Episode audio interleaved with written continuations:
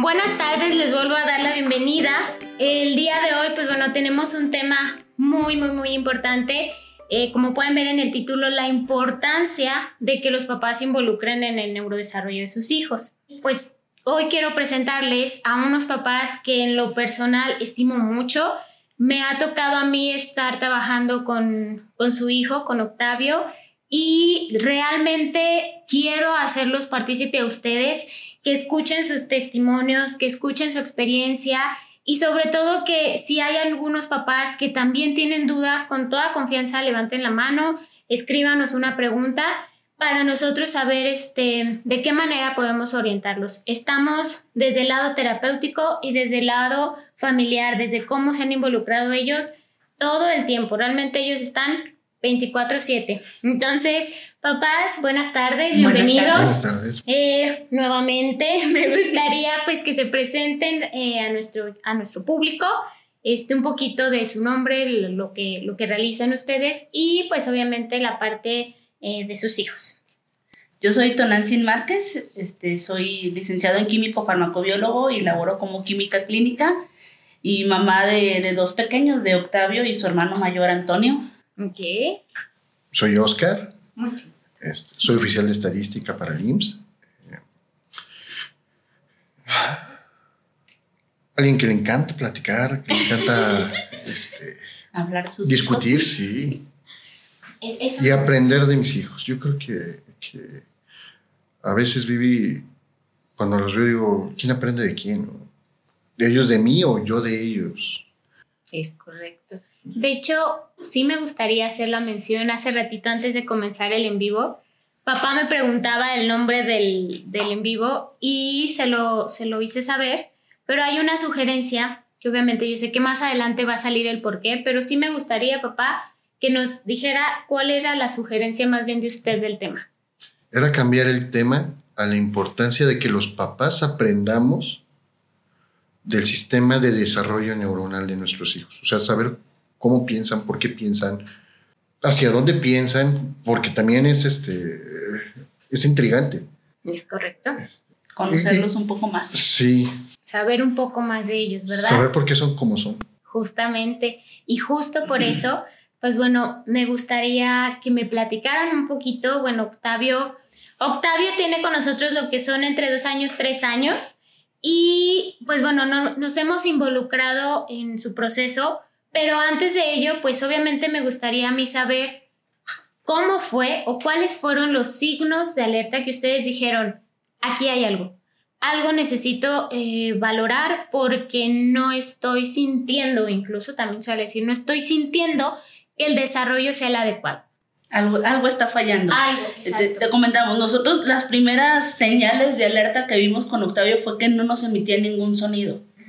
este, nosotros con la experiencia que teníamos de nuestro hijo mayor, decíamos, él a tal edad ya nos hablaba, ya nos decía, ya nos, nos señalaba, y Octavio no, Octavio no nos hablaba, no nos emitía sonidos, no reproducía sonidos de animales, no, no nos hacía contacto visual, o sea, eran detallitos que decíamos, si su hermano a esta edad y los niños de su edad ya lo hacen, ¿qué está pasando con Octavio? Porque vamos más retrasados en su desarrollo, que hay algo que no está bien.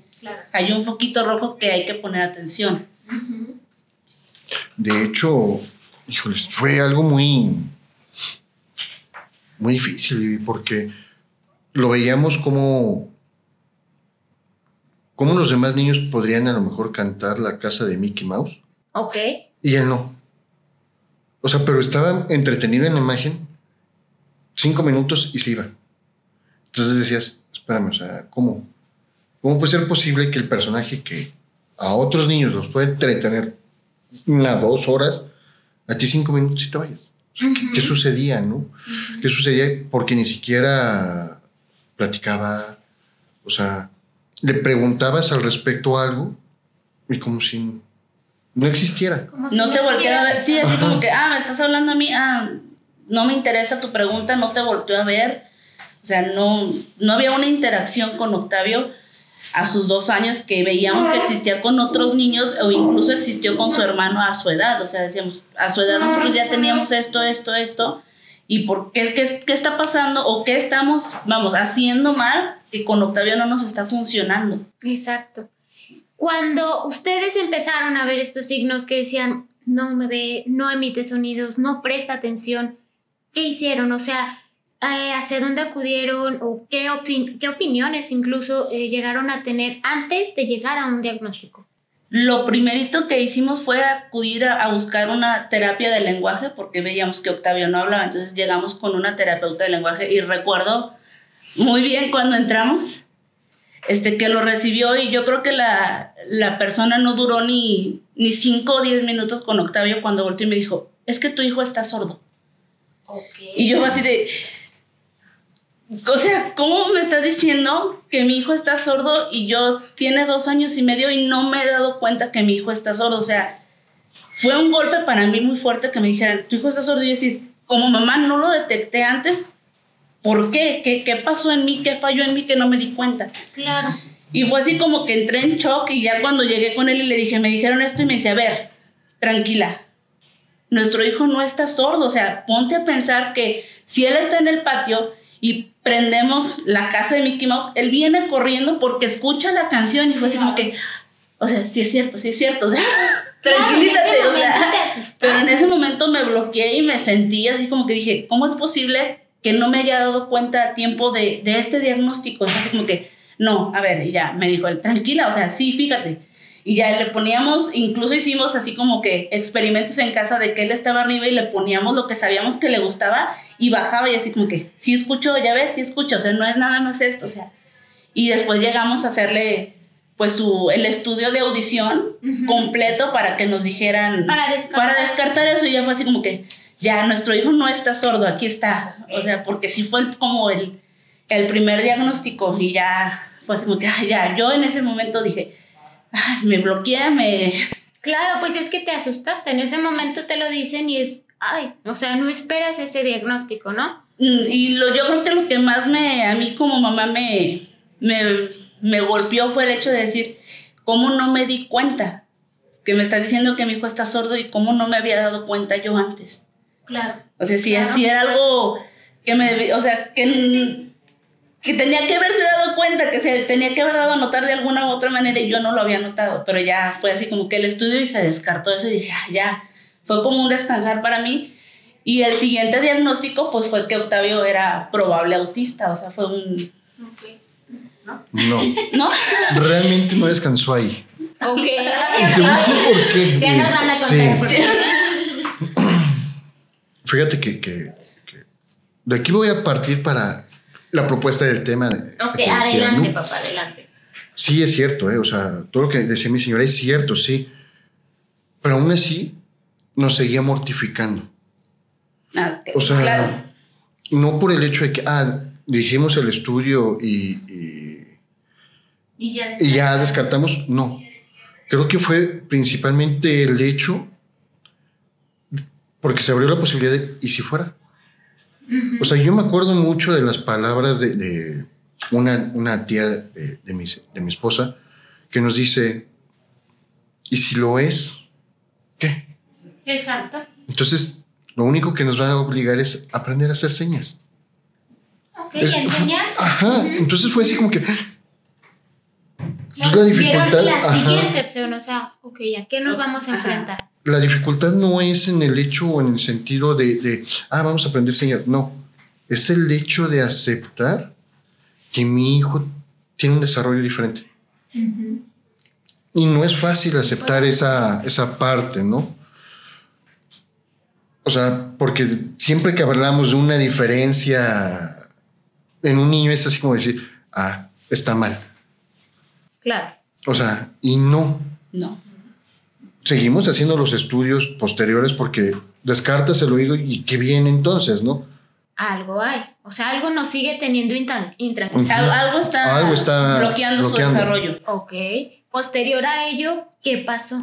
El, el diagnóstico de que podía ser autista por el hecho de que no les fijaba, no nos fijaba pues ni a nosotros ni a, ni a las personas que lo estaban tratando, no fijaba la vista, sus periodos de atención eran muy cortos, entonces fue así como que sí, como mamá te pega el hecho de que te den diagnósticos y dices, ¿qué voy a hacer? Pero como dice él, o sea, no se trata, o sea, ya está, ¿qué vas a hacer? No, tú tienes que aceptar lo que está pasando y como papá decir, ok, está, ¿cómo vamos a salir adelante? No él, nosotros como familia. Exacto. Es, sí, hay un problema, sí, hijo, no sabíamos si era, si no era, si estaba, si no estaba, pero ¿qué vamos a hacer como familia para poder superar esto y salir adelante? Es correcto para sacarte a ti y apoyarte a ti a salir adelante, pero como papás tenemos que aprender también lo que está pasando y aceptarlo. Creo que lo, más importante es aceptar lo que nos está pasando.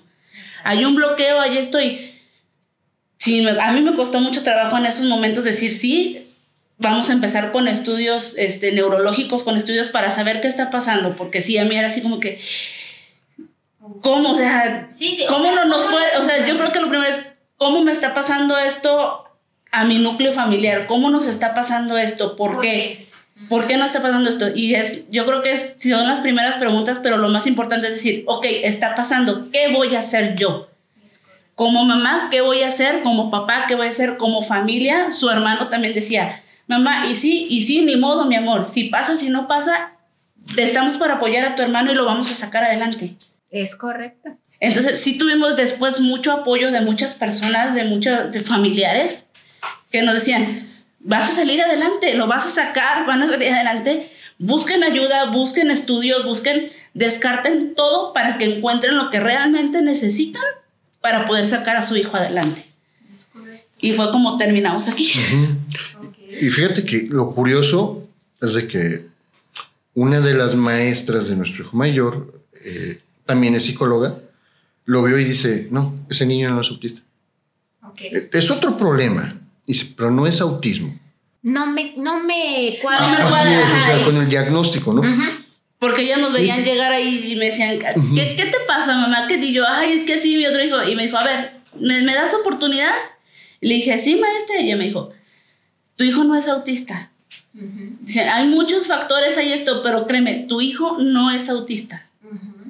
Y fue así como que, ok, entonces no es autista, pero, pero hay algo y tenemos que encontrar ese algo. Y estaban con esa espinita, o sea, ok, me dicen que sí, me dicen que no, ¿qué hago? O sea, ya en ese momento que se encuentran en ese punto de hacia dónde recurro, cómo fue, o sea, mencionabas, mamá, es como llegamos aquí, sí, pero ¿cómo fue? O sea, ¿qué fue lo que también ustedes dijeron? Vamos a buscar esta segunda opinión. Una de mis tías nos dijo, no te preocupes, no te, no te bloquees, busca una segunda oportunidad. Y ella conocía a la, doctora, la neuróloga Xochitl, y nos dijo, ve con ella. Okay. Ella te va a apoyar, ella te va a ayudar, ella, ella les va a dar un segundo diagnóstico. Dice, no te encasilles ya en uno, dice, ya tienes otra opinión, dice, busca algo que te ayuden, que te busquen. Entonces fue como llegamos aquí con la, con la doctora Xochitl, y ya fue con la doctora Xochitl, nos dijo, ve con las chicas que les hagan la, el diagnóstico y que les den algo ya real, o sea, algo cierto en base a los estudios, en base a, lo que ustedes traen. Nosotros ya traíamos lo de la audición, ya traíamos, ya le habían hecho un estudio de cuerdas vocales también, ¿no? Sí, para ver que, que, realmente pudiera hablar. O sea, ya traíamos como una serie de, de, resultados y fue así como que traemos esto, queremos saber qué sigue y cómo nos pueden apoyar aquí. Claro. Y fue como, como aquí ya nos empezaron a orientar, vamos, a, a, enseñar a aceptar lo que nos estaba pasando en ese entonces. Obviamente llegan a ese punto, llegan a evaluación, se le hace su, su valoración, se les empieza a explicar a detalle qué sentían ya en ese momento. O sea, una vez que se ven todos los estudios, se empiezan a hacer la, eh, las, las pruebas, las actividades con Octavio pertinentes en cuanto a lo que nosotros observamos de la cuestión de neurodesarrollo. Ah, pues ahí en ese momento que empezamos justamente a decirles, mm, no va por ahí, ¿qué pasó por su mente? Como, nos lo explicó la, doctora, fue, fue muy curioso, ¿no? O sea, digo, a pesar de que trabajamos para el ámbito médico, no somos los expertos en medicina. No, cuando se trata de tus hijos te bloqueas por completo, o sea. Y la forma en como lo explicó la doctora, fue muy entendible, ¿no? De que sí había cierto bloqueo en la parte de Octavio que le permitía como incrementar esa parte del vocabulario para poder desarrollar su habla, ¿no? Aunado de que ella, bueno, mm, lo que nos comentaba es de que veía ciertas, eh, eh,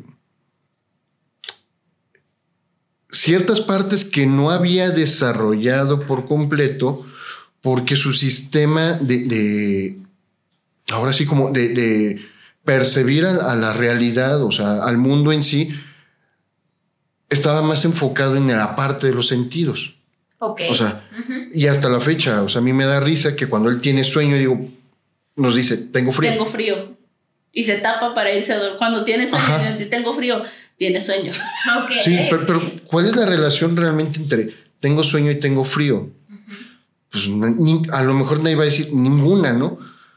El, leyendo veo que el, cuando el cuerpo se prepara para dormir, eleva su temperatura. Entonces, si la temperatura es de 14 grados y elevas tu temperatura, obvio que te va a dar frío. Entonces digo, ah, sin duda alguna, sigue teniendo esa parte desarrollada. Que gracias a ustedes, bueno, en cierta forma ha podido equilibrar esa parte, ¿no? Para poder este, encontrar el desarrollo.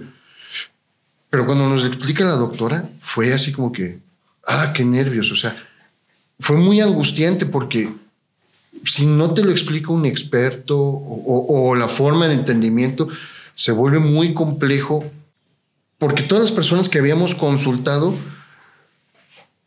sí son buenos en la materia, pero no eran los expertos en sí. O sea, la terapeuta del lenguaje, pues sí, iba enfocada, pero al lenguaje. Claro. Buena en su materia, sí. El, técnico que hizo el examen de audición es bueno, sí, pero en la parte adulta, no en la parte infantil. Claro. En su rama. Sí, en su, rama. En lo que les correspondía a ellos. Y cuando llegamos con la doctora, experta en la parte pediátrica también, experta en la parte neuronal, dices, bueno, o sea, ¿quién, mejor, no? Sí, tengo que confesar mis respetos para la doctora porque nos lo explicó así como manzanas. Con peritas y manzanas. Sí. Como nosotros decimos en español. Sí, o sea, se los explicó en, español sin términos médicos, sin nada, entiéndelo y acéptalo. O sea, está Fue pasando muy difícil, ¿eh? Fue muy difícil porque el problema seguía y el problema es latente, ¿no? Pero es así como, como ya el problema ya tiene un nombre. Entonces, en cierta forma ya sabemos cómo, cómo podíamos o sea, atacarlo, ¿no? pero, pero ante las cuestiones psicológicas, este, yo aprendí que de aquí, aquí sigo, es necesario aprender que no por ese hecho o esa falta de desarrollo en, el, en nuestro hijo lo hacía diferente. Claro. O, no era normal, ¿no? Bajo los estándares que, que se manejan, ¿no?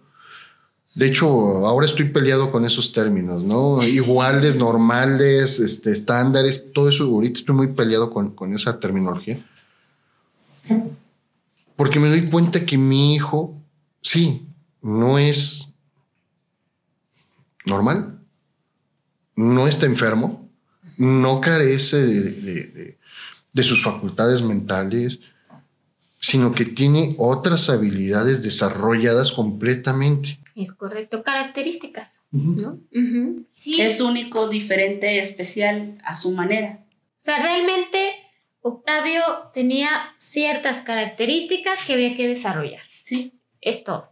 Obviamente vemos el problema, obviamente decíamos, híjole, este es que no habla, es que no esto. Claro, sabemos que algo hay, pero ya una vez que la neuróloga nos explica, ahí es donde ustedes entienden como esta, esta parte de ok, vamos a estimular entonces. Si está aquí el problema, vamos a estimular y vamos a trabajar hasta donde llegue también la capacidad que nos permita, ¿no? Y es ahí, justamente, eh, cuando Octavio ingresa con nosotros, efectivamente, me acuerdo muy bien, sus primeras citas fueron muy complicadas, no solo para, para él, también para, ustedes, ¿no? Lo llegamos a ver me gustaría que por favor les platicaran a papás porque nos ha pasado, siento que muchos papás van a empatizar mucho con esta parte de cómo es el principio, o sea, cómo de verdad ustedes confiaron en nosotros, les dimos miren, vamos a trabajar en esto y esto y esto. Y ustedes dijeron, ok, vamos a entrar. Llegaron y ¿qué pasó? La primera cita fue muy difícil. Porque él no quería subir, él, él, estaba demasiado apegado a nosotros, no, no permitía así como una interacción de alguien extraño para él, era como sacarlo de su rutina, de su zona de confort. Y recuerdo que la primera vez lo tuve que subir yo al salón y a los cinco minutos me habló Pris y me dijo, ven por favor porque no, no quiere estar aquí, no se quiere, no se controla, está llorando, está... Y escucharlo yo, porque se escuchaba hasta donde yo estaba en la, en la sala de espera, era así como que mi niño, o sea, está llorando, está una angustia. Sí, una angustia porque yo no sabía qué estaba pasando arriba, no sabía cómo estaba él reaccionando y yo estaba abajo y así como que y llora y esto y fue cuando me dijeron, "No, sabes que tenemos que tranquilizarlo y poco a poquito va a aceptar la, la sesión completa." Es Ahorita no quiere continuar y no nos va a permitir y va a ser perjudicial para él estar aquí. Justamente eso, qué bueno que mencionas eso, mamá, porque eh, a veces nos, nos aferramos tanto a que, ok, nosotros detectamos cuando es cuestión conductual, cuando es cuestión emocional o cuando es una cuestión que ellos no controlan. O sea, de verdad se sienten en un punto de no y no y no, y por más que me hagas ir con maroma y teatro como terapeuta, ¿no? Entonces, me acuerdo perfectamente que eran estas pequeñas pausas de si hoy me aguantó 10 minutos de terapia, 10 minutos se aprovechó. Y entonces íbamos poco a poco. Y en ese proceso, ustedes, obviamente, ¿cómo lo iban viendo? ¿Cómo iban viendo esta cuestión de, ay, hoy fueron cinco minutos? Cuando llegaban a terapia, ¿qué pasaba? Fíjate que a mí la primera terapia me dio mucha risa, ¿eh? Tengo que confesarlo. Adelante. Pero, pero, pero me dio risa por mi señora, ¿no? Porque parecía o se daba la idea de que, híjoles, a lo mejor ya lo metieron, sí, el otro está llorando, o sea, el niño está llorando. No, ¿y qué tal si lo forzan a querer agarrar las pelotas rojas cuando no quiere? O sea, o sea en esa mortificación ¿Qué le, qué estaba, le ¿no? Arriba que, él no, que no está cómodo, que no lo está aceptando. O sea, sí, sí te vienen muchas cosas a la cabeza en las Sí. primeras citas. Me daba risa por esa parte de angustia, ¿no? Que digo, bueno. La segunda, el angustiado era yo. O sea, porque ya aceptó subir, o sea, ya aceptó el hecho de, bueno, ok. Me acuerdo que la segunda terapia fuiste tú. Y en esa, se, o sea, fue un aceptar de que, ok, acepto porque ya te había visto, o sea. Ya había trabajado una, en su En su evaluación, evaluación contigo, entonces contigo, ¿no? como que ah, ya la conozco, ya sé por dónde va el asunto, entonces sí acepto subir con ella. Ya sé que vamos a jugar. Ajá, Sí. o sea, Sí. Pero a mí sí me causó angustia por el hecho de decir, bueno, ¿y si avanzará? O sea, o sea, ¿qué van a hacer ustedes, no? Realmente sí son hadas madrinas, van a sacar la, la varita y Vamos a concederlo. yo sé que no, o sea, realmente, ¿no? Porque es un trabajo en conjunto. Pero me acuerdo tanto la, la, la mamá de Maje, la- la, Flore, sí. sus palabras fueron muy tranquilizantes, ¿no? A mí me decía, señor, usted tranquilo. Todos los niños llegan en la primera semana, dos, tres, hasta diez sesiones, no queriendo subir y odiando el lugar. Me dice, a la décima, me dice, deme chance y dele chance a las chicas. A la décima sesión, pregúntele a su hijo si se quiere venir. Entonces así como que, o sea, es un buen reto, ¿no? En cierta forma como que cambia la angustia de decir, ok, sí es un proceso de tiempo, no esperemos ver cambios porque estamos muy acostumbrados de que, ah, todo debe ser ya, en ¿no? el momento. ya En llegó la primera cita, va a salir de ahí y ya va a ser otro Octavio, o sea, Sí. no. Es O sea, ah, ya entró con Vivi, va a salir hablando y hola papá, mira, hoy vamos a hablar de Nietzsche. ¿eh? No, no, o sea, No. Sí. Y, y mira, papá, Mickey no es así, no. O sea, es un proceso de tiempo. Me acuerdo que llegamos a la tercera terapia, aceptó entrar con otra ter- terapeuta. A la cuarta, que, que de nuevo fue Pris, así como que a mí me daba risa porque parecía una energía que entre los dos chocaban. Sí. Así como decían, no, ella fue la, la porque Pri le tocó hacerle su el mapeo cerebral. mapeo. Es como decían, no, ella me va a llevar y me va a conectar y no, con ella no Ay. quiero entrar. Claro, traía recuerdos ahora a Ajá, lo contrario, sí. ¿no? Ok. Y, las, y la tercera sesión fue con Perla, ¿no? En su momento. Entonces, así como que la tercera, la, la, cuarta fue así cómplice, así como que se sentía medio tensa la cosa, ¿no? Entre él, así como que no, no, rejego a querer subir, a querer. Cinco, todavía no quería. A la sexta, ya no dijo nada, yo no lloraba, o sea, ya podía subir acompañado de la terapeuta, o sea, de ustedes. Ya no ocupábamos subirlo nosotros. Decía. Ya daba la manita. Sí. Sí. Séptima. Ya no decía nada. Ya no se veía, ya no se veía llorar. Ajá. La octava. Nos costaba trabajo convencerlo de venir. Vamos a ir. Vamos a ir. Pero no, o sea, no nos decía. No, pero así como que la cara de. Vamos a ir. Porque me acuerdo que íbamos en sábado. Entonces era así como que, ay, no, sábado. ¿Por qué sábado? No? O sea, aceptaba. La décima, ya solito. Ya sin renegar, sin nada. Fue así como que.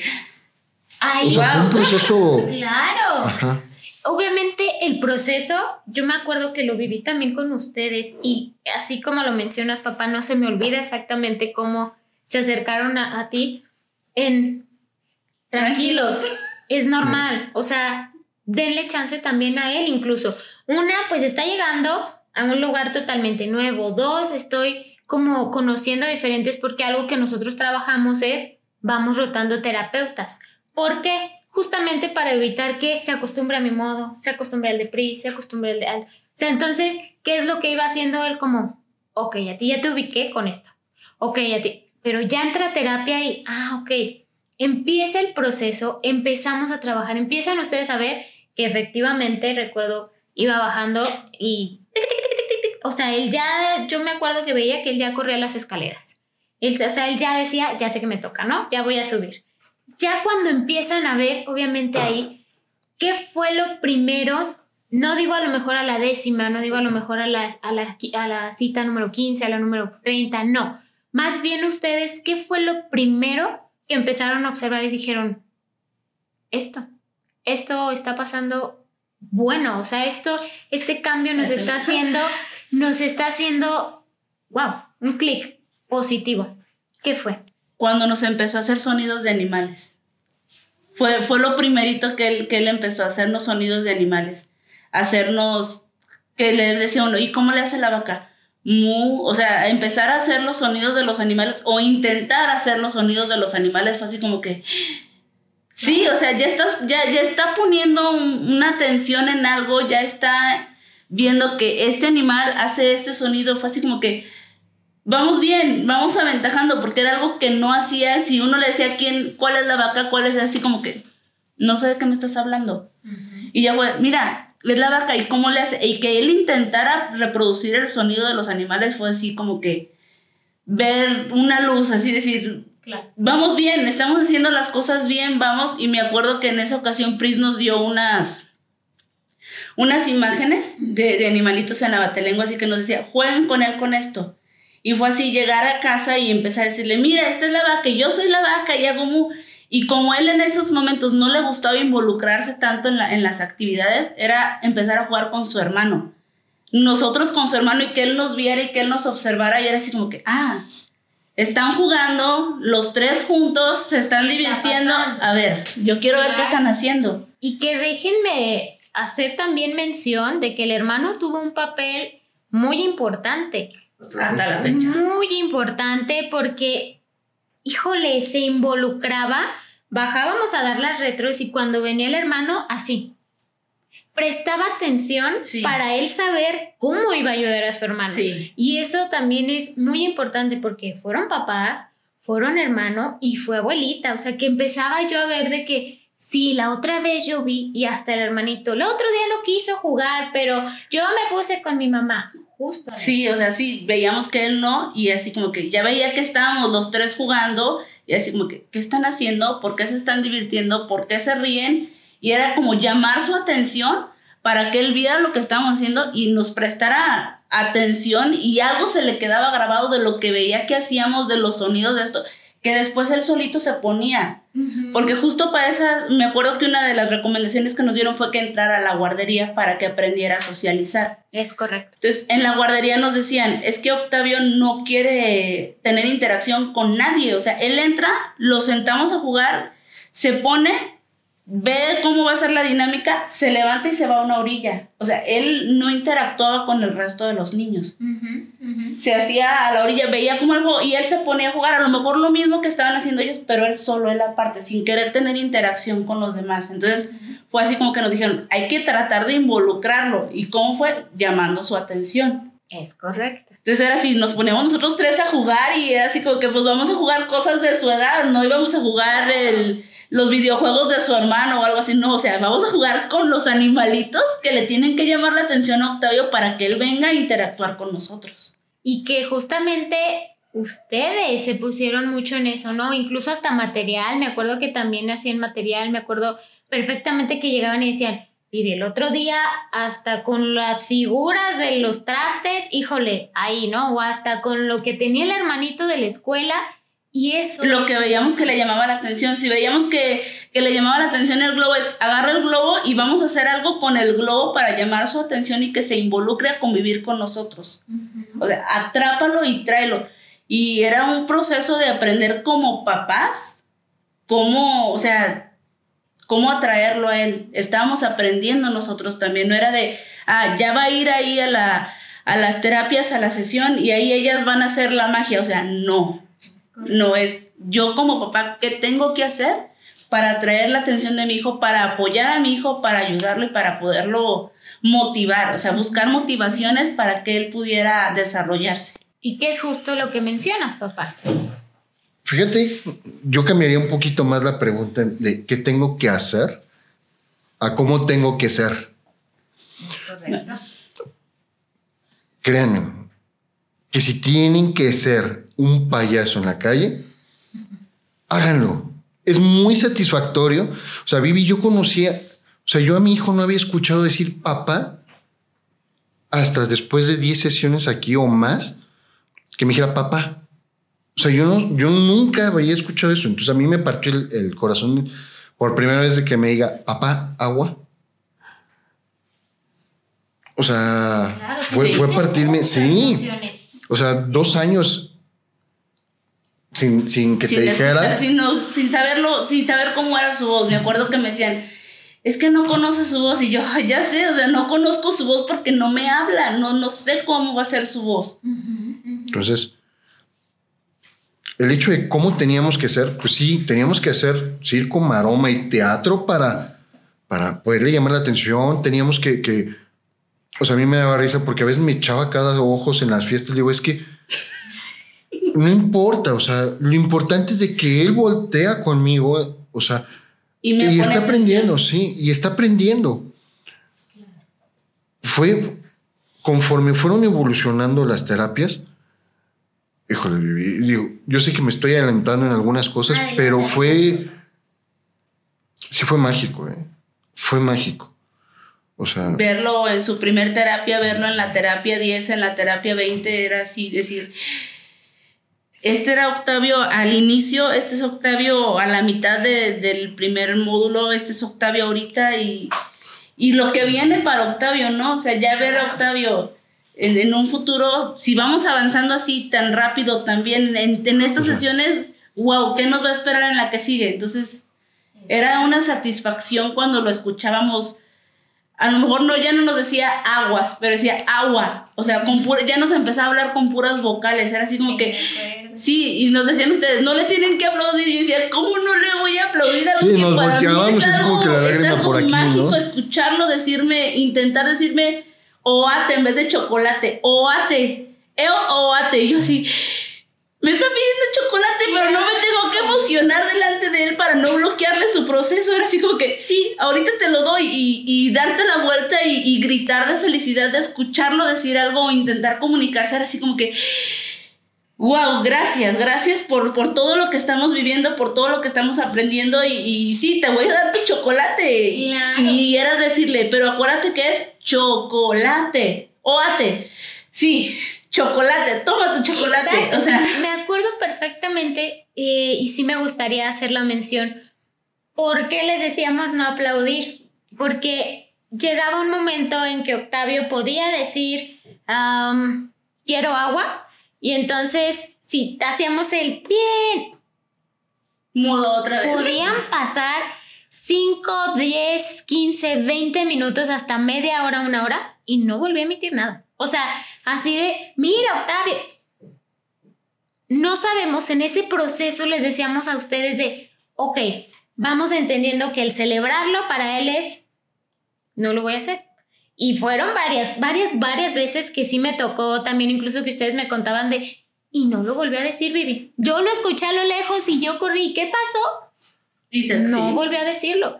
Y obviamente entendíamos esa parte de que es muy difícil, obviamente, ves que empieza a hablar, ves que empieza a emitir un sonido y es de...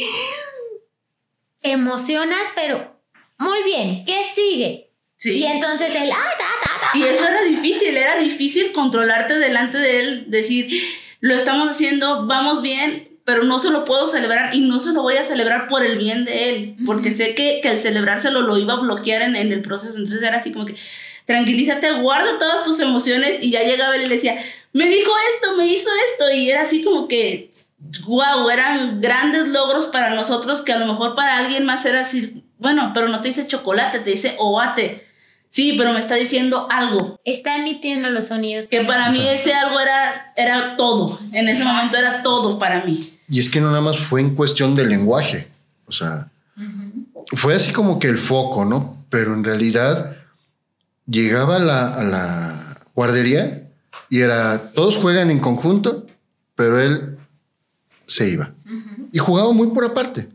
O sea, no convivía, no nada yo me acuerdo que a los dos años y medio, este, no dos años y medio, dos años con tres meses, una cosa así que tenía de edad, eh, todavía usaba pañal. Y me acuerdo que llegamos a la guardería, lo aceptaron dos meses y nos dicen, papás, hay es, momento. Que, es momento de ir entrenando a su hijo para quitarle el pañal. Pero no le podíamos quitar el baño porque Octavio no nos avisa, o sea, no emitía sonido para avisarnos quiero hacer pipí, que, o sea, decíamos, Qué difícil. Qué difícil va a ser, ¿cómo lo hacemos? Y, me dio tanta risa porque nos decían, es un proceso de, vamos a empezar a entrenarlo, nos lleva más o menos un mes para que deje el pañal y de nuevo otro mes. O sea, para... Ya va a ser un proceso largo. y lo vivimos con nuestro hijo mayor, o sea, sabíamos ya... Ya, el proceso. El proceso, cómo iba a ser, y lo, lo largo que, que, puede llegar a ser para algunos niños. Aquí lo curioso es de por qué te digo que mi hijo aprendemos de que todos los niños son diferentes. Y la dificultad, ¿no? ¿Cuánto tiempo tardó Octavio en dejar el pañal? De un día para otro. Fue llegar con Octavio y decirle, Octavio, ponnos atención, o sea, llamar su atención y es, mírame a los ojos, escucha lo que te voy a decir. Ya no vamos a usar el pañal. Esto ya no lo podemos usar. Ya vas a venir, ven, dame la mano, vas a venir a hacer pipí aquí, vas a venir a hacer popó aquí, se, lo vas a hacer así, así, así. ¿Me estás entendiendo? Fíjate bien, ya no vamos a usar el pañal, ¿estás de acuerdo? Fue, o sea, fue lo que nos dijo así como que sí, pero sin pronunciarlo. Y fue así, te lo quitamos, estos son tus calzoncitos, esto es lo que vas a empezar a usar, esto, ¿ok?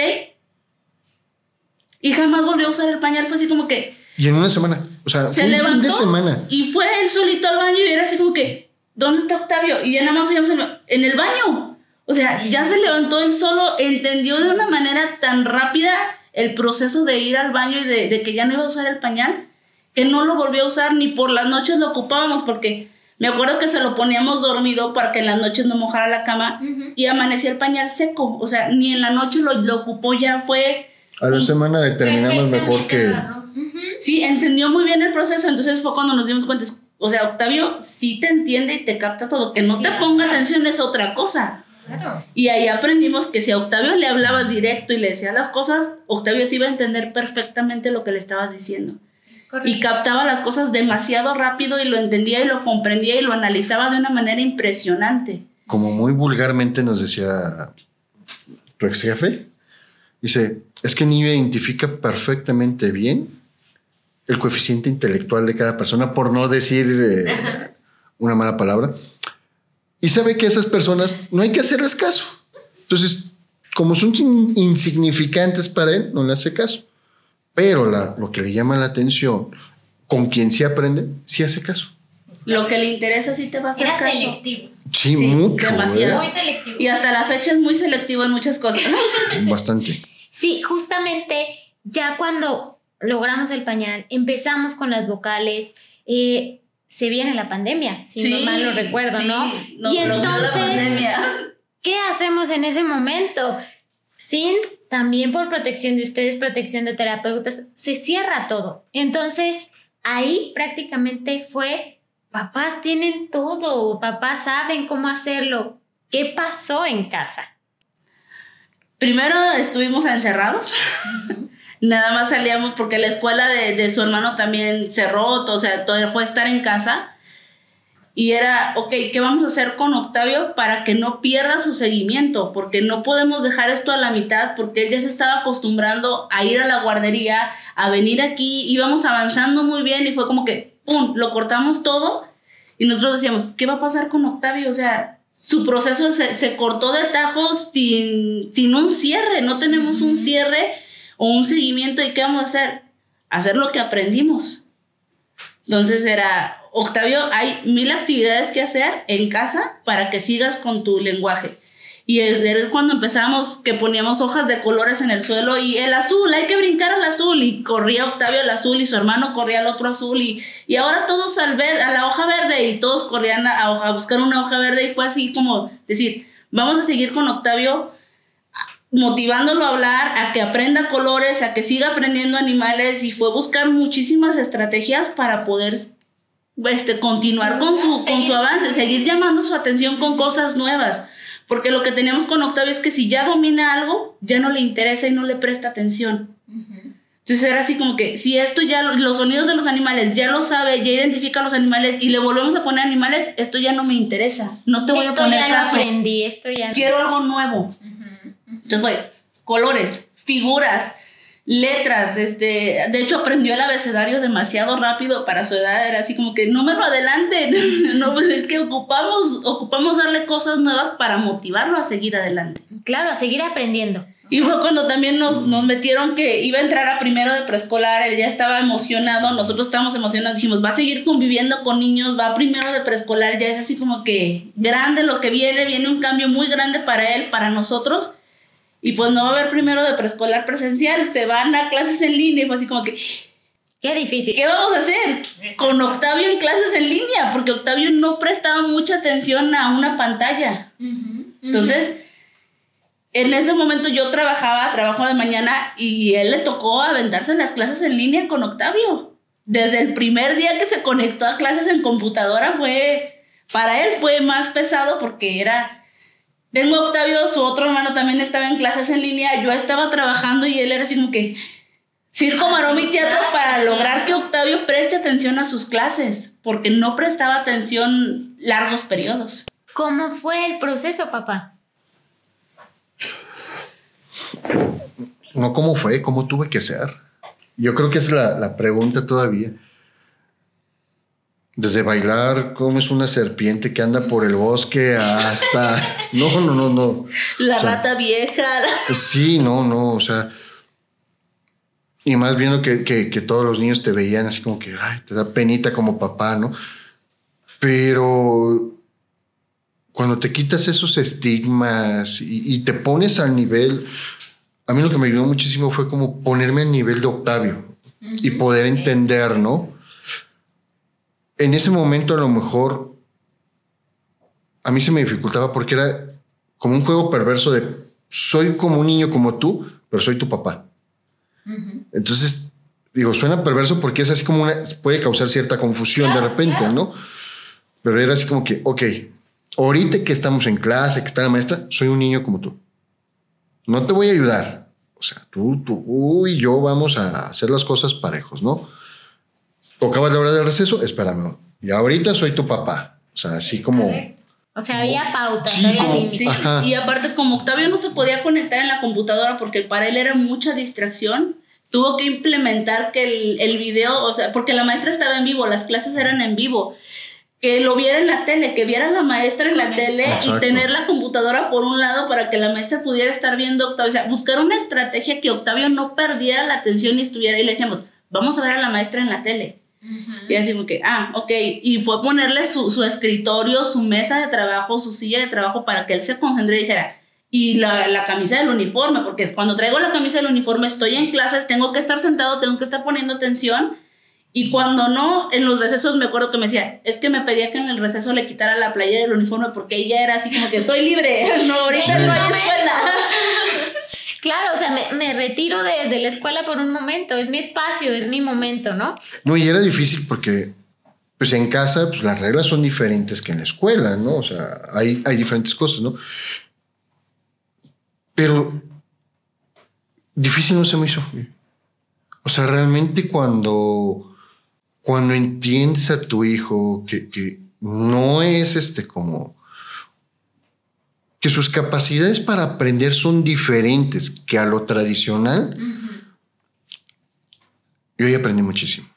Es correcto. Yo aprendí muchísimo, o sea, aprendí que mi hijo tiene una capacidad de atención muy diferente y que por más gente que me diga, porque me da risa que las maestras me digan, es que Octavio está muy disperso. O sea, sí, maestra, está muy disperso.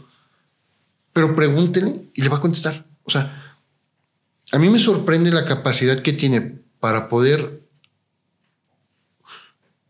A ver, para poder obtener tanta información del medio que el resto de los niños. O sea, por lo regular yo entiendo que nosotros estamos muy acostumbrados a que sea por la vista o, por el oído o por el tacto, sí. Desarrollamos siempre, solemos desarrollar un sentido más que el otro, ¿no?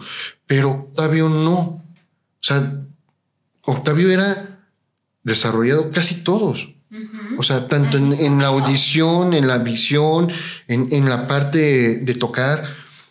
O sea, yo me acuerdo que, que ay, nos causaba mucho le causaba mucho conflicto manejar el resistor porque embarrarse de resistor no o, de cualquier cosa no no no, eh, era horrible no sentir el resistor y que le pusieran a hacer las tiritas no era horrible no cuando era cuestión de ver analizar muy rápido no pero en las cuestiones de táctil lo curioso es que aprendía muy rápido con las cuestiones táctiles también. Con las cuestiones auditivas también aprendía muy bien. Con las cuestiones visuales también muy bien, ¿no? Digo, había, hay canales de YouTube que, que a mí me sorprenden, ¿no? O sea, gracias a esos canales sabe hablar tanto el abecedario en inglés como en español, sumar, digo, llevar del 1 al 50 en inglés, en español, este, en orden ascendente, descendente. o sea, a mí me da risa porque si le hablo en inglés, me contesta en inglés. O sea... De hecho, pronunció más fácil muchas palabras en inglés antes que en español. Sí, sí. De hecho, sí me acuerdo que llegó después de que pasó la pandemia, las primerititas citas, a mí ya no me tocó darle las terapias y estaba yo escuchando que llegó a dos, tres palabritas en inglés y que me acuerdo que Pri soltó la carcajada y ándale, ¿no? Y ya no, no hablabas y ya me hablas inglés. Exacto, y que empezó a subir, que empezó obviamente ya a hablar. Yo lo escuchaba por las escaleras y no se me olvida que me acerqué con mamá y perfectamente dije, ¿cómo de todo un proceso que, que vivimos muy complicado, incluso él, me acuerdo esa cita perfectamente, llega, corre a la terraza, había otro, otro pacientito y, hola, ¿cómo estás? ¿Puedo jugar? Yo soy Octavio. Yo soy Octavio. Me quedé así, volteé a ver a mamá. Yo creo que mamá y yo nos conectamos en la mirada en ese momento y dijimos, sí, sí es Vivi. Volteé y mamá, ¿y ahora cómo lo callo, Vivi? No, me dio mucha risa y dije, wow. O sea, ya en otras sesiones que lo empezaba yo a escuchar con las chicas y cómo estaba cante y cante, yo decía, wow. O sea, fue un proceso donde obviamente a papás se involucraron demasiado y como dice, ¿cómo debo de ser? ¿Cómo puedo aprender? ¿Cómo incluso eran papás que también hasta investigaban mucho en, ok, tengo esta información, este, ¿cómo lo puedo complementar? ¿Cómo lo puedo hacer? Se asesoraron demasiado, estuvieron también ahí, eh, obviamente en todo momento, apoyándolo. O sea, se llegaba a frustrar. Yo me acuerdo que se llegaba a frustrar muchas veces, sobre todo en el proceso donde hablábamos con puras vocales, que era de, ay, ¿cómo no me estás entendiendo lo que te estoy diciendo? Pero si es bien fácil, ¿no? Y era, a ver, lento, a ver, otra vez, cuando las, el proceso ya de sílabas, ¿no? A ver, es que junta tu vocal con la mm, ma, ¿no? la, pa. El, el, el decir, sí te estoy entendiendo, pero yo te estoy queriendo explicar esta palabra. O yo te estoy pidiendo esto en específico, ¿no?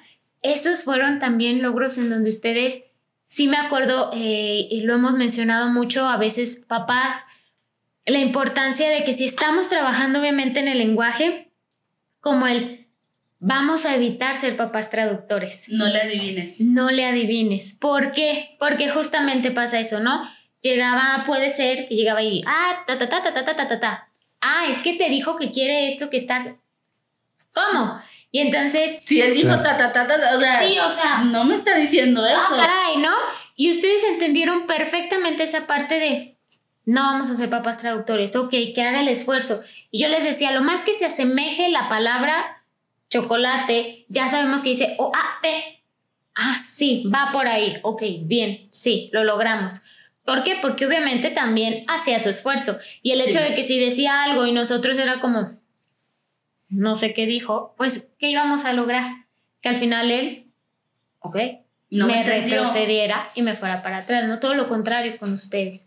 Sí me gustaría, obviamente, pues también eh, por la cuestión del tiempo y por la cuestión de, los espacios, que me platicaran, em, sobre todo, a mí me interesa saber en cuanto a su experiencia eh, en casa, en escuela y aquí, ¿cuáles fueron los momentos más significativos? Que me puedan mencionar tres momentos significativos y que dijeron, estos tres fueron los que dijimos fue la cumbre de Octavio. Solo tres. si pueden más adelante. Digo, adelante. Y es válido, ¿eh? son diferentes puntos de vista y me encantaría escucharlos, ambos.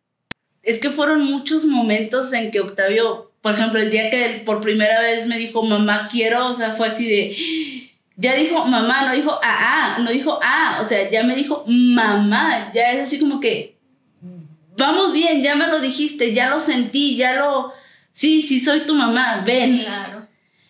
Este, o sea, y cuando me, cuando decía otras palabras así que, que yo sabía, como cuando me dijo chocolate por primera vez después de que me decía oate, fue así como que, sí, lo lograste, dijiste chocolate completo, perfecto. O sea, son, son momentos, muchos momentos en los que, que Octavio nos, nos, nos decía, sí, aquí estoy, mamá, lo estamos haciendo bien, vamos adelante. Es correcto. Entonces, no así como que tres momentos, porque digo, tres momentos, no, hay muchos, muchos momentos en los que Octavio me decía, sí, mamá, vamos, lo estamos logrando, vamos adelante.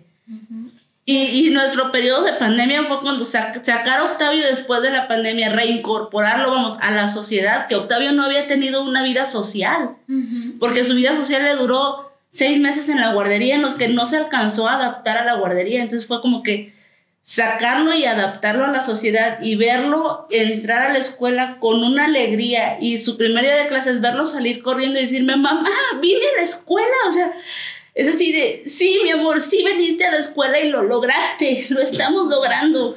Es correcto, y fue un logro de todos, de todos ustedes, o sea, me imagino de verdad, mamá, la alegría en ese momento, o sea, bien lo describes y créeme que yo no estuve ahí y lo estoy sintiendo. ¿Por qué? Porque obviamente verlo correr, escucharlo hablar, verlo sonreír, correr hacia ti, expresarte su sentir, híjole, o sea, a mí hasta la piel, la verdad, se me pone chinita de que son momentos... Porque su escuela, él conocía su escuela virtual, él estuvo en escuela virtual todo primero de preescolar y parte de segundo, entonces el primer día que ya lo, llevamos a la escuela, al salón de clases, que conoció a su maestra en persona y salir y decirme, mamá, vine a la escuela.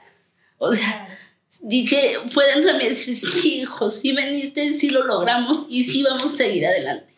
Es correcto. Y ahí hago una felicitación, porque lo han hecho muy bien. se han involucrado increíblemente en ese proceso. Y esos momentos son justo los que marcan. Me puedes decir, hay una lista increíble o hay una lista muy larga, pero esos momentos son los especiales en donde tú dices, todo ha valido la, ha Valido la pena. Es correcto. Papá. Híjoles. Creo que el primero fue cuando dijo, papá, ¿me ayudas? Porque él era de, tengo sed, no digo, no hablo, no nada, voy por el vaso, sé cómo servir mi agua y me sirvo. Así era todo el tiempo, es muy independiente en ese sentido, ¿no? Y el hecho cuando me dijo, papá, ¿me ayudas? Fue así como que, o sea, si me reconoces como tal, o sea, sí, hijo, sí te ayudo, en lo que sea te ayudo, ¿no? O sea, fue así como, como marcarme el compromiso por siempre. La segunda, híjole, no sabría decirte si fue, si fue cuando se peleó en la escuela, para ese broma, o cuando se integró a la escuela igual, ¿no? Y te digo porque se peleó en la escuela, parecía broma, pero fue por un niño que no, no hay...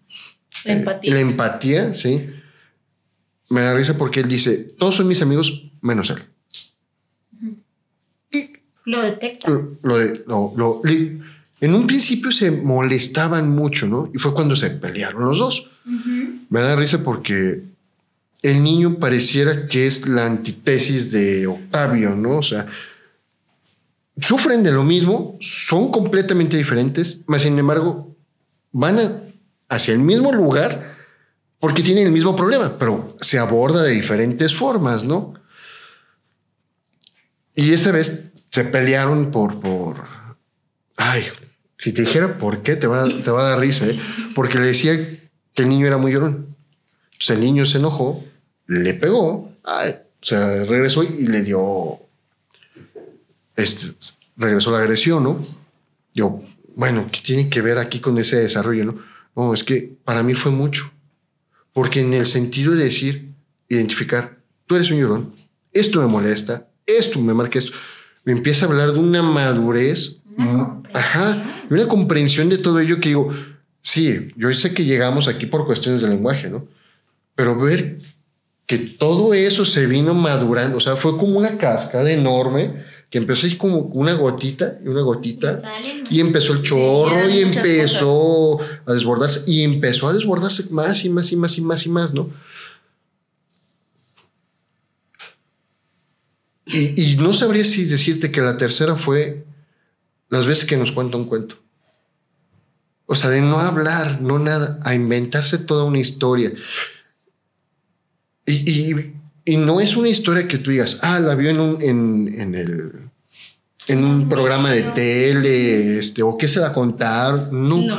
Es una historia que él va recreando directamente en ese momento. Entonces, decir, wow. Está, está conectando todas las ideas, ¿no? Sí. Y justamente mencionaste algo muy importante, papá.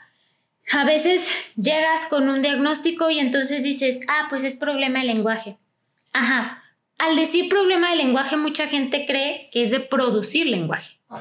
Pero no. Está la parte de producción y está la parte de comprender el lenguaje. Entonces, él al mismo tiempo que va trabajando el habla, va comprendiendo. Y ahorita que me mencionas, ya te, ya te eh, cuento un cuento, híjole, está comprendiendo todas esas ideas que tiene y las va conectando con coherencia. Sí. O sea, sabe perfectamente lo que está contando y me imagino que al verlos a ustedes o reírse o reaccionar como, ándale, le mete todavía más y dice, a ver, ¿cómo le puedo hacer para que se ría, Le está gustando, entonces sigo por aquí o, o no, como que esto no les gusta, cambio la, lo que le está pasando a mi personaje. O sea, sí, es, es ya, ya darnos muchísimas cosas que decimos, sí, Octavio está conectando todas sus ideas de una manera impresionante. De hecho, hace poco verlo unirse a jugar fútbol con adolescentes y con jóvenes, o sea, fue, fue así de, estar y de verlos jugar y de que se les quedó bien, de decir como que, mm, ya, déjalo, y se levantó y llegó y les, estaban ellos jugando fútbol y se paró y yo me imagino que les dijo, yo soy Octavio y quiero jugar porque pararon el juego, lo voltearon a ver le pusieron atención y fue así como que, ah, sí, vente, y lo metieron al juego. O sea, decíamos, son chicos de 18 a, 24 años con un niño de 5 años y lo dejaron jugar. Y lo, le permitió, o sea, el nivel de Octavio de decir, sí, yo soy Octavio y llegar y llamar la atención de, los chicos que estaban ellos súper metidos en su partido y fue así como que, ah, sí, vete, vete a jugar y permitirle jugar fue así como que ver a Octavio decir, se sabe adentrar en la sociedad sin importar nada. O sea, sin importar si hay diferencias de edad, diferencias ideológicas. No, o sea, él llegó y dijo, mi objetivo es jugar fútbol con ellos. quiero. Y se metió a jugar fútbol con ellos. Y los hizo que, que pararan el partido, le pusieran atención, bajaran su ritmo de juego, jugaran con él. Lo involucraron y ya después como que, pues sí, o sea, estaban, eran chavos jugando su partido de fútbol, empezaron a aumentar el ritmo y como que Octavio dijo, ya no me está gustando, con permiso, y ya, pero lo logró, o sea, su objetivo lo cumplió y fue así como que decir, wow, uno de, mis miedos, porque al principio Octavio no interactuaba socialmente, que, las, que no, no se pudiera adaptar a una sociedad, verlo ahí, entrar a un partido de fútbol, detenerlo, dije, wow, o sea, sí lo va a lograr. Sí lo estamos haciendo bien, sí vamos por buen camino y sí vamos a, sea, Octavio sí se va a lograr adaptar a la sociedad, cosa que no hacía cuando empezamos. Justamente, adelante, papá. Imagínate que la última queja fue que se sale porque se va a platicar con los de secundaria. O sea, esa fue la queja, la última queja que tuvimos de la maestra, ¿verdad? O sea, de no hablar, no nada, a ser alguien que se sale a hablar con los de secundaria, para partidos de fútbol con los grandes, interactúa más con los de su salón y la muy bien su parte sentimental de tú me caes, no me caes, pero te voy a respetar, o sea, hasta aquí va el límite porque ahora estamos aprendiendo esas partes. Este de hilar varias ideas, de empezar a correr su imaginación, o sea, para mí ha sido de crear cosas. Sí. Impresionante, o sea, creo que es difícil de describirlo. Hasta cierto punto es muy difícil y emocionante a la vez, ¿no? Y eh, me gustaría, papás, si pudieran, que les platicaran em, con tres palabras. A mí sí me gustaría que describieran también cómo fue su proceso con tres palabras aquí en Sint. A mí me gustaría saber también su experiencia en Sint. ¿Cómo fue en tres palabras? Increíble.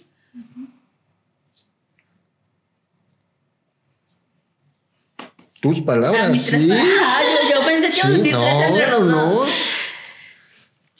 Compromiso, yo creo porque existió un compromiso tanto con usted, de ustedes con nuestro hijo, de nosotros, o sea, si algo las define es compromiso, increíble porque realmente es increíble el proceso que hemos llevado con Octavio, del el inicio a, como estamos ahorita, ha sido algo mágico, increíble.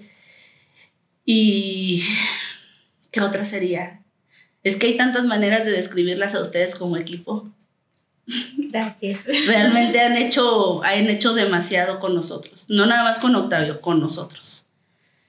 Entonces yo creo que ay, no encuentro una tercera palabra que las pudiera escribir porque se me vienen muchas a la mente. Entrega. Porque se entregan a, los niños y se entregan a nosotros. O sea, fue así como que aquí está, aquí estamos. Y si ustedes como papás tienen una duda, tienen algo que decir, estamos abiertas para darles las herramientas que ustedes necesitan, para enseñarlos, porque realmente nos enseñaron a nosotros muchísimas cosas también, a pesar de ya tener un hijo y de creer que como padre ya sabes muchas cosas, fue así como que no, no lo sabíamos todo y ustedes nos dieron herramientas y nos ayudaron a entender muchas cosas para poder llevar a Octavio a, donde está ahorita. Gracias, mamá. Papá. Valentía.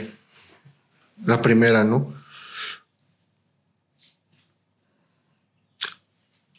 Yo lo veo y, me quedo pensando, digo, ¿cómo voy a tomar yo una decisión como papá si veo que la terapeuta no es capaz de? Y ante esta situación, digo, lo que más generaba era temor. ¿Cuál es la contraparte del temor? La osadía, la valentía, ¿no? Pues yo las veo así como que sí, está el problema, no hay bronca, vamos, hay que ser osados, ¿no? Compromiso. O sea, porque también inspiran, ¿no? O sea, inspiran a, que sí es un, trabajo, no nada más de ustedes, o sea, porque no es de, ah, sí, te traigo aquí, échale mecánica, dale dos, tres vueltitas y ya te voy a regresar. Ajá. O sea, no, no es así, es un compromiso constante y el compromiso es de tiempo, ¿no? Es la dedicación hacia algo, o sea, es, la pasión con que le destinas a algo. Entonces, a mí me enseñaron esa parte también, o sea, sí me sentía comprometido, pero yo no sabía hasta, o sea, yo pensaba que tenía un límite, ¿no? Y descubrí que no, o sea, o sea, el límite te puede llevar a más, ¿no? Claro. O sea, y eso lo aprendí muy bien de ustedes. O sea, no importa qué, se puede más. Y siempre hay más, y siempre hay más, ¿no? Y amorosas. Porque si esto no se trata con amor, no sabría cómo. Es correcto. Y si no son hadas madrinas, pero parecen hadas madrinas. Gracias. Creo que algo que también de nuestra parte hacia ustedes es gratitud, sobre todo por confiar en nosotros, por permitirnos entrar a su círculo familiar, porque realmente nos involucramos con ustedes y ustedes con nosotros. Nosotros siempre decimos, son familia, los vemos como familia, ¿por qué? Porque nos han permitido estar en todos los procesos, ¿no? Y no hay palabras para describir, y esto me atrevo a decirlo en nombre también de mis, de mis compañeras, que sé que nosotros admiramos el trabajo que han hecho. ¿Por qué? Porque los papás se nota, se nota cuando se involucran, se nota cuando aprenden, se nota cuando hacen una y mil cosas con tal de que los niños avancen. Pues obviamente son sus hijos, pero esta parte de, claro, si ella dice que puedo, puedo. Esa confianza en ustedes mismos también. Muchas gracias. De corazón les agradezco mucho que hasta la fecha nos permitan estar ahí, estar ya ahora en cuestión de kinder, en cuestión de vamos aprendiendo esto, vamos a cosas que ya por lo pronto son un poquito más, más simples y que obviamente va a llegar el momento en que decimos, están listos, pueden irse, ¿no? Y que a veces, les voy a ser honesto, es complicado tanto para ustedes como para nosotros, pero bien decimos, es un proceso. Y el proceso llega a su fin y ustedes están preparados. El niño logró lo que nosotros nos estábamos eh, enfocando como, como equipo, porque cada cierre es, ok, logramos esto y ahora esto, y vamos por ello. Y entonces el ser tan persistentes y sobre todo la paciencia que tuvieron, se los agradezco mucho, en nombre de todo el equipo también. Y me gustaría, eh, lamentablemente el tiempo nos come, me gustaría, papás, si me pueden apoyar a cerrar con qué les aconsejan a los papás, con todos los diagnósticos que ustedes llegaron a ver o incluso diagnósticos que llegaron a sospechar y el proceso que tienen ahorita ¿qué les pueden aconsejar en cómo involucrarse dentro de, sus hijos? ¿Cómo involucrarse en todo ese proceso y en todas esas etapas que tienen altibajos? Yo creo que lo primero y lo más importante es aceptar. Aceptar lo que te está pasando, lo que estás viviendo y, en donde te encuentras parado. Lo, lo, principal es aceptar, no bloquearte, no negarlo, no, aceptarlo. Me está pasando esto y ¿Qué voy a hacer? O como decía, ¿cómo tengo que ser para salir adelante con lo que ya tengo? O sea, lo primerito es aceptarlo. Perfecto. Para poder avanzar, porque si no lo aceptas no lo vas a no, no vas a poder avanzar, te vas a encasillar en un no, porque a mí no, o sea, no, acepta lo que te está pasando, siéntelo, sí, vívelo, llóralo, grítalo si quieres, pero acéptalo. Y ya cuando lo aceptes vas a poder apoyar a tu hijo. Gracias, mamá. Papá. Quitarse primero todos los prejuicios posibles. Todos. Porque muchas veces decimos, ah, lo voy a llevar a terapia. No, es que está loco. Mm. Es, anormal. O sea, primero quitarse esa, esa parte, ¿no? Ese miedo. Sí. Y esa idea, esas creencias no sirven. O sea, yo lo digo por experiencia, veo a mi hijo y toda esa parte de creencias que, que venimos arrastrando no sirven. Entender que mi hijo no tiene desarrolladas ciertas capacidades para cumplir el objetivo, primeramente, ¿qué, ¿cuál es el objetivo? ¿Ser productivo? ¿Ser inteligente? Digo, lo pondría a tela de juicio eso, ¿no? El objetivo no sería mejor que sea feliz, que él se desarrolle plenamente. Y plenamente no significa que sea inteligente o que sea diferente, ¿no? O sea, me queda claro que el desarrollo pleno es que los niños se sientan libres, se sientan felices, ¿no? Entonces, si aquí, con la ayuda de ustedes, nos pudieron ayudar a entender esa parte, a transformar la idea de que no, hay mil formas para poder llegar a esa felicidad, a que ellos desarrollen esa felicidad, no tengas que en una. O sea, búscale. Si una no funciona, cambia, cambia. de lugar, cambia de, de, idea, cambia y busca otra manera. Es correcto. O sea, no te quedes con una sola, con un solo diagnóstico como en nuestro caso. Busca, busca otras alternativas, otros caminos, otros. Si algo no nos, no nos llena por completo, no nos convence, vamos buscando algo que realmente nos haga clic. Sí, o sea, realmente, digo, la medicina en cierta forma está muy avanzada y te pueden decir si hay daño estructural en, la parte ósea o no, este, si hay un daño neurológico o no. Este, digo, todo eso te lo puede diagnosticar un, médico, ¿no? Pero en la parte mental, creo que, pues papás, este, primero veámoslo nosotros, hacia nosotros, ¿no? O sea, que si tu hijo no habla, no, que no te dé pena que no hable. O sea, simplemente en ese momento no tiene desarrollada esa capacidad. ¿Se puede desarrollar? Sí. ¿Y para qué? Para que él disfrute plenamente. Él puede expresarse, entiende que a lo mejor por ahí también viene parte de su expresión, ¿no? Parte de su desarrollo y él solo lo va a empezar a, ejercitar y a, irse en cascada, ¿no? que sin, es muy imperactivo y disperso, bla, bla, bla. No hagan caso, esa es una enfermedad moderna que lo único que quieren es este, lavarte el cerebro y decir, ah, tu hijo está defectuoso por esta situación. No hagan caso, simplemente aprende a ver un panorama mayor en cómo lo ve tu hijo. Yo he entendido que los niños hiperactivos es simplemente quieren aprender más. Tienen sed de conocimiento. sed de, saber. Justo creo que a donde va es, no hay que, a ver si voy entendiendo la idea, casarnos con ese diagnóstico. Exacto. No hay que encasillar en un diagnóstico. Es...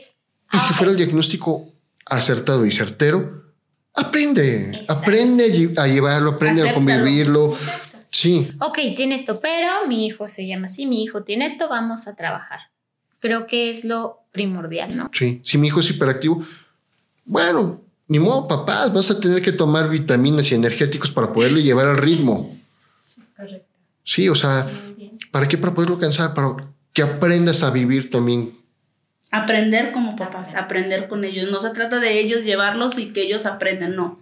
Es aprender como papá qué es lo que ocupa a tu hijo. ¿Hoy entiendes por qué el cambio de tema? Es correcto. Pues Papás, me da muchísimo gusto eh, poder volver a tener este espacio con ustedes. Cierro el día de hoy eh, nuestro en vivo justamente con eso. Vamos aprendiendo a ser papás, aprendiendo el neurodesarrollo de nuestros hijos. Me gustaría pues externar la invitación de que me he topado en ocasiones con papás que me mencionan el, oye, hay círculo para papás, oye, hay modo de que podamos convivir con otros papás y nos cuenten sus experiencias. Este tipo de, momentos son justamente los que a nosotros nos permiten hacerles un poquito eh, de la experiencia que han tenido ellos. Y si ustedes gustan también participar, adelante, nosotros estamos encantados. Queremos que se escuche, obviamente, los mil y un eventos que vivimos día a día con nuestros hijos.